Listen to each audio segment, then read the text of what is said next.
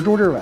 在零三年我开发博雅颂的时候，曾经对中国和日本报纸上的字体进行过这样的对比和分析。这是《人民日报》的一个文字版面，我们大家可以先整体看一下它的效果，然后再认真的读两行，记住这种感觉。这个呢是日本《朝日新闻》的一个文字版面，我们大致看一下就可以发现，日本报纸的字体字号大，排列整齐，清晰易读。我们看一下右边的《人民日报》。然后把眼睛移到左边的《朝日新闻》，看一下这个文字，大家看一下有有什么感觉？那么我们把眼睛再从左边的文字移到右边来，我们仔细看《人民日报》的文字，看大家有什么感觉？谁有感觉？你仔细看，是不是眼睛周围的肌肉在收紧？有吗？好，和我的感觉一样。啊，那么《人民日报》这个文字，它就是当时全国的全国报纸的文字都是这个状况。那日本的《朝日新闻》这个文字呢，也是同样代表着日本报纸用字状况。我们通过这样的对比，我们可以看到字体。可以让你的眼睛轻松舒适，也可以让你的眼睛紧张。那这就是字体的力量。字体和人有着密切的关系。我是字体设计师，那字体设计师是躲在字体背后的人。那制作一套设计制作一套字库是非常。繁重的任务，一套常用的简体字，六千七百六十三个字。那我们报纸上经常用的字呢，需要两万一千字。我们手机上用的字体，那么它上边用的字体呢，需要两万七千字。即使是做数量最少的国标六七六三的字体的工作量，也是需要四五个人做。半年到一年的时间。最初，我是一个刻字工人。十六岁初中毕业，就分配到北京外文外文印刷厂，当了一名刻字刻字的学徒工。这张照片是我当了师傅之后教徒弟的照片。这张照片有三十多年了，应该是八零年到八三年之间照的。大家能认出来哪位是我吗？站着的人是我。后来，八八年到八九年，我被借到到深圳科技工业园朱邦富电脑实验室工作了一年。朱邦富先生是著名的，是世界著名的台湾电脑专家，第一台中文电脑和仓颉输入法的发明人。那第一次接触字体和电脑和电脑字体，就是在朱先生这里。那在他那儿工作，每天朱先生晚上下班后七点会给大家讲课，那讲的最多的是汉字和字体。他讲汉字的智慧，讲如何对汉字进行分类，对字体进行分类啊。那么在原来我刻字在工厂刻字，只是需要刻什么就刻什么。想的只是如何把刻把字刻好看，没有过多的考虑。那么在朱先生那里，那我使我看到了一个学者眼中的字体世界。我从那时起，我就感到字体真是一门学问。我的感觉就是用电脑做字就太爽了。那屏幕是纸，呃，光标是笔，啊，我把这当成了理想。后来一年后。我就回到了北京。那时呢，我爱人在北大硕士毕业，正好办留校手续。后来人事处的蒋老师看了他的档案，说：“哎呀，说你爱人还是工人哈，说你俩的差距太大了。” 哎，蒋老师特别好心哈，那个说想办法给你缩小缩小距离，把他把你爱人调到北北大。当时北大有出版社印刷厂，说问问那里需要不需要刻字工人。后来我我说我不去，我在外文印刷厂刻签字挺好。来，蒋老师问说那你想去哪儿？我说你帮我问问朱邦呃王王选那里要不要人。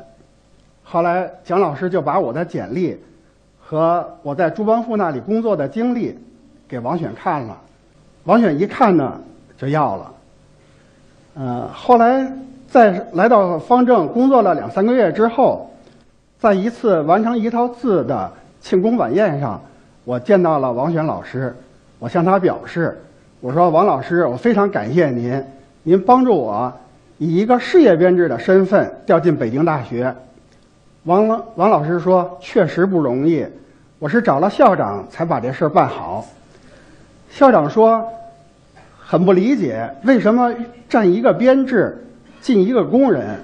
后来王全老师跟校长说：“宁可你少给我一个博士，你把这个人给我进来。”我就是这样来到了北大方正。呃，来到北大方正，当时方正并不具有字体设计能力，只是从字母厂买来字稿，进行数字化转换之后做成字库。那么我看着买来的这些字稿，心里想：如果我要是设计字体，一定比买来的好看。后来我就设计了几款字，寄到日本参加比赛，得奖了。那现在回想起来，我那个时候确实不懂什么是字体设计，因为在我设计字体的时候。并没有想，我设计字体的落脚点和出发点，并没有想到读者，只是想到如何表现、如何装饰字体。比如，这是九六年设计的北魏楷书，那么它是利用北魏时期木质造像中的方笔来创作这个刀切斧凿的这种痕迹。这是九九年创作的一款铁金隶书，当时的想法是创作一款能够印正文。的隶书，因为我们字体品种里面隶书很少，那么这款隶书呢，是利用线条的弹性来营造一种虽然纤细如线却刚劲如铁的一种艺术效果。这种字体虽然好看，但是牌子用作正文不太合适。那么它的表现力、它的装饰性会对读者。获取信息造成影响，所以回头一想，我当时在创作的时候，我觉得，呃，我能把书法艺术和印刷字体结合起来，我有无限的创造力。现在回想，哦，这个创造力是非常有限的，还是一个初级阶段。一直到零三年设计博雅颂的时候，我才真正对字什么是字体设计有了。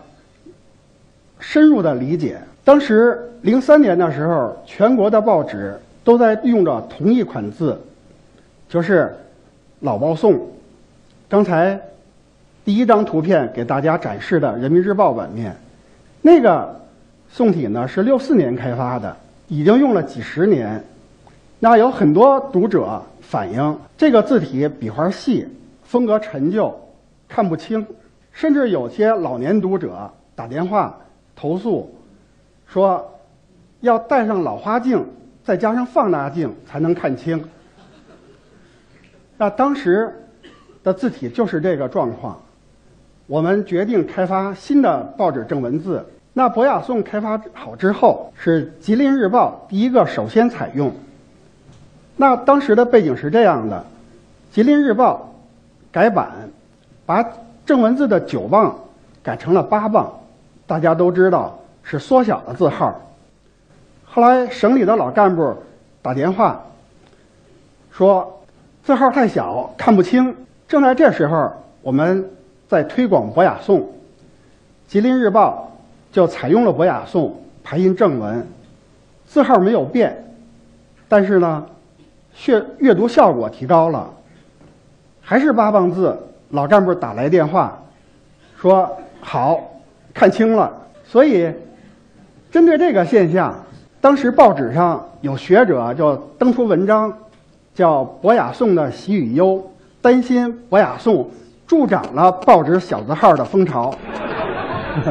这个版面就是老包颂和博雅颂的对比，上图是二零零四年十二月三十一日最后一次用老包颂排的《北京日报》，下边。是二零零五年一月份一月一号，用博雅颂排的第一份《北京日报》。通过两个版面的对比，我们可以看到，博雅颂的阅读效果有了很大的提高。确实，字面大了，都是九王字，同样的九王字，下边的图的字要比上边要显得大一些，笔画粗了，行气流畅了，字形规整了。我们的汉字都是方块字，大家知道啊。那么字体呢，可以有正方形，有长方形，还可以有扁扁方形。那么正方形呢，端庄稳定；长方形，长方形它高耸活跃，但是不稳定。你把长方形放倒，变成扁方形。要特别稳定，在我们国家早期的出版物上，比如四十年代、五十年代的出版物上的文字，方方正正的比较多，因为在我们国家成立字体设计队伍之前，我们所用的字模都是从日本进口的，日本对。字体和阅读视觉的关系有着深入的研究，比如，在多多少距离内看多大字号的字，一分钟看能看多少，都有测试有研究，而我们没有这方面的研究。那我们目前的出版物，大家可以去买书，到书店去买书、买杂志看，它字体长形的多。方形的少，而且有的字方扁，它是用排版软件压缩之后变成的方和扁。如果不压缩，是长的比较多，啊，为什么长字比较多呢？是六十年代初，我们国家成立了字体设计队伍。那这一代设计师有一个设计观念，叫腰身紧，重心高，就像人。腿长腰高，身材比较修长漂亮。其实这个观念用在字体上不完全正确，特别是用在正文字的阅读上就更不正确。我们看这个图，左边左边是博雅颂排的横排，右边是书颂排的横排。那博雅颂我是追求端庄稳重扁方形的，那和长方形的字。用同一个条件横排的时候，大家会发现它横向阅读的流畅性，左边横向阅读的流畅性比右边要好很多。那这个呢？这个图左边是博雅颂的竖排，右边是书颂的竖排。我们可以看到，输送是长形的，当它竖排的时候，可以增强纵向阅读的流畅性。所以，对于方、长、扁。的形状没有对错，哈，没有对错，是要根据你的实际应用来选择。再一个，是视觉张力。我在微博上发表我的作品，有一个网友这样评论说：“第一次看朱老师发作品，真是字里行间透着一股股的霸气。”后来我看了，我也很吃惊啊！我哪来的霸气啊？其实我挺温和的。那他说的这个霸气，就是我说的视觉张力，我追求的视觉视觉张力啊。那视觉张力是怎么设计了出来的呢？一个是字面大小要一致，在一套字当中，字面大小要一致。那我们看这大和国是两种不同的结构，大是放射性的。字体，那国呢是封闭型的，那这种放射性的笔画，它离边线的距离要近，这个边线就是这字框。字框呢，这是中国字的一个特点。我们每一个汉字都是在一个方框当中，特别是在字库当中，字占一格是咱们汉字的特点。而且不管笔画多少，都是站在同等面积的一个方格中。那在这一个同等面积的方格中，你要处理不同的结构、不同笔画的字体，要把它的字面做的一样大，你要有一要总结它的规律性，要有一定的技巧。那我总结的技巧就是要处理好它的笔画和边线的距离，来调整好它的字面大小。再一个，要中宫，它的中宫。要放松，特别是正文字，它的中宫要放松。如何理解中宫放松？有偏旁部首的字，笔画多的字，我们比较好理解。像这种独体字，它的中宫如何来理解？我们看这个“大”，左边的“大”，它的撇捺左右开张，啊，比较舒展，是一个拓展型的结构。那右边的“大”呢？它是一个内敛型的，它这个撇捺的弧度是先向下，然后再往外，再往左右撇出，它是内敛的。那对于这种结构的字，那左边的字是中宫放松放松型的，右边是收紧内敛型的。这个中宫放松，对我们正文字来说是非常重要的。比如这个九宫格上边的九宫格。中间的格大，周围的小。下边的九宫格是九个格一样大。我们当看这个大格的时候，没有什么感觉，觉得下边的更均匀。当我们从左往右，从大往小看的时候，就会发现，上边的九宫格你看到最小，它没有紧促紧张的感觉。那下边的九宫格呢？当你看到最小。你和又特别是和上边的九宫格做一个比较的时候，你发现下边这九宫格紧促了，有点紧。那这就是正文字小小字的结构方式。实际上，大字和小字的书写方式，我们在书法中也是不一样的。在传统的中国书法理论中，就有大字和小字不一样的书写方式的论述。比如苏东坡就有这样的论述：大字要紧密而无间，小字要宽绰而有余。因为大字，比如说匾额用的字很大，它容易散，所以呢你要往紧写；小字，比如说小楷，它容易紧，因为缩小变背的这个呃结果，它容易紧，那么你要给它写松散，所以。在正文字处理正文字的时候，适合这个上边这个方格的这种形式。我们看这个标题，这是《北京晚报》一个标题，这是很多年前的《北京晚报》了。我看了以后，我就给它收集下来了。御氏家族上边是博雅颂排的，下边是超粗黑。这么细的博雅颂和这么粗的超粗黑排在一起。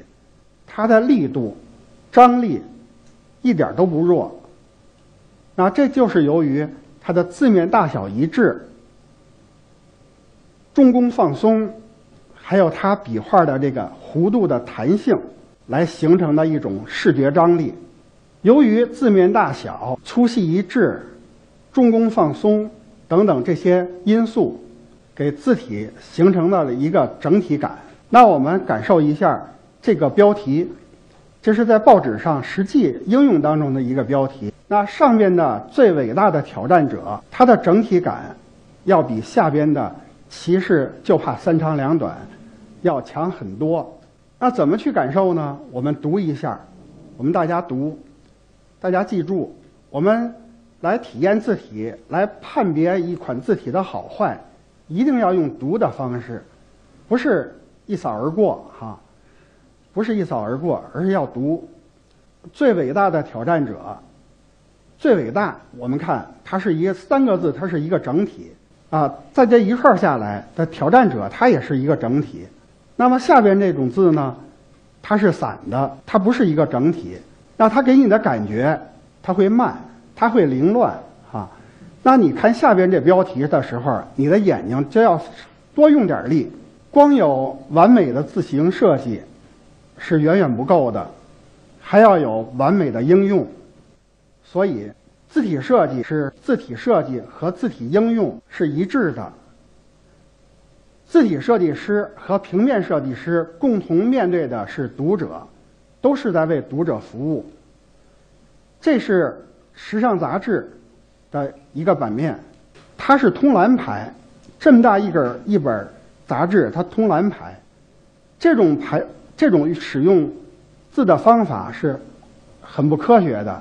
美国芝哥芝加哥大学有过这样的试验：人的眼睛在不停的跳动，当跳动的时候看不见字，停下来的时候才能看见字。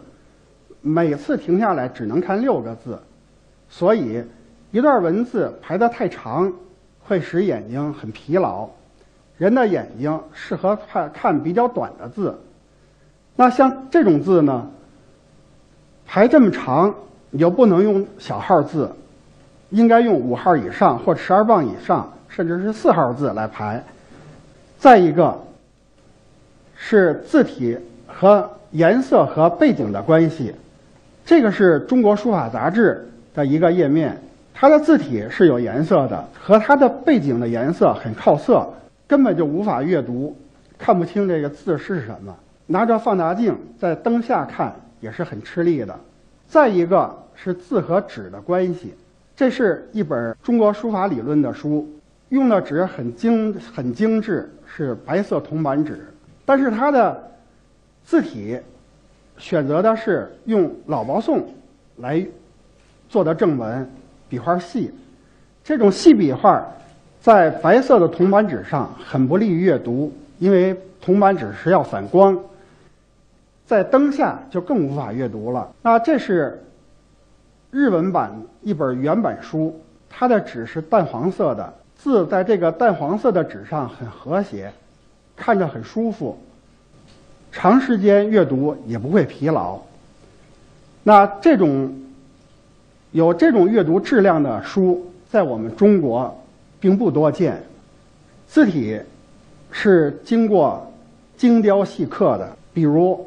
这个勇，我画红圈的地方，笔画转折处还有撇的笔锋，我们左边它是统一规范的，这三个笔锋它的风格形状是一致的，那右边呢，它的风格多少会有点区别，所以左边这个字给人的感觉清新明了、简单，右边这个字呢就比较浑沌，看着不太不是清晰。醒目。那么我们做一套字，就是要经过这样的精雕细刻。像这样的做这样的笔形规范，做这一套字之前，是要把这些笔形都要做成规范。那这样的规范，在一整套字里边，这何止成千上万，啊！所以呢，我们字体设计这个行业是。非常要具有工匠精神的行业。除了这种工匠精神之外，作为字体设计师，也包括平面设计师，啊，还需要有善解人意的精神。要知道读者需要什么，我们设计字体为什么设计，要解决什么问题？书法家的字。和我们的字的区别，是书法家他的书法作品是抒发情感、抒发个性、表现个性，而我们的字呢是要为读者服务，是要为用户服务，是功能第一、艺术第二。大家都知道，著名的西文字体海维提卡这款字是一款最没有性格的字。最没有个性的字，但是呢，它的应用范围最广，应用的客户最多。人们曾经这样形容当你不知道使用什么字好的话，那就用这款海维蒂看。那么没有特点，没有个性，就是它的个性。因为字体是为人服务，是为社会而存在的。谢谢大家。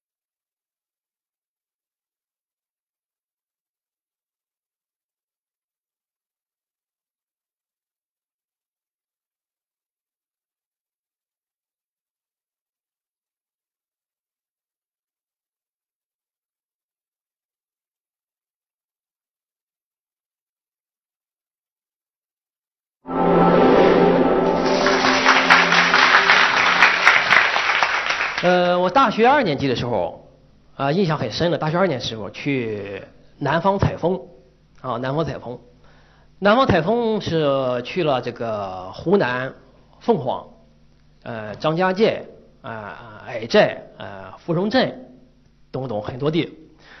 呃，然后呢，又到了这个经过这个贵州的这种盘山公路，啊，曲折折的，就来到了四川四川三峡的开端奉节。那么也就是说呢，在这个在这期间呢，我接触到了很多的这种呃乡土文化，就是苗苗族苗族的一幅剪纸啊，苗族的剪纸呢，它不叫剪纸，叫花样啊。那么它这种特点呢，就有很强的这种设计性啊，设计性。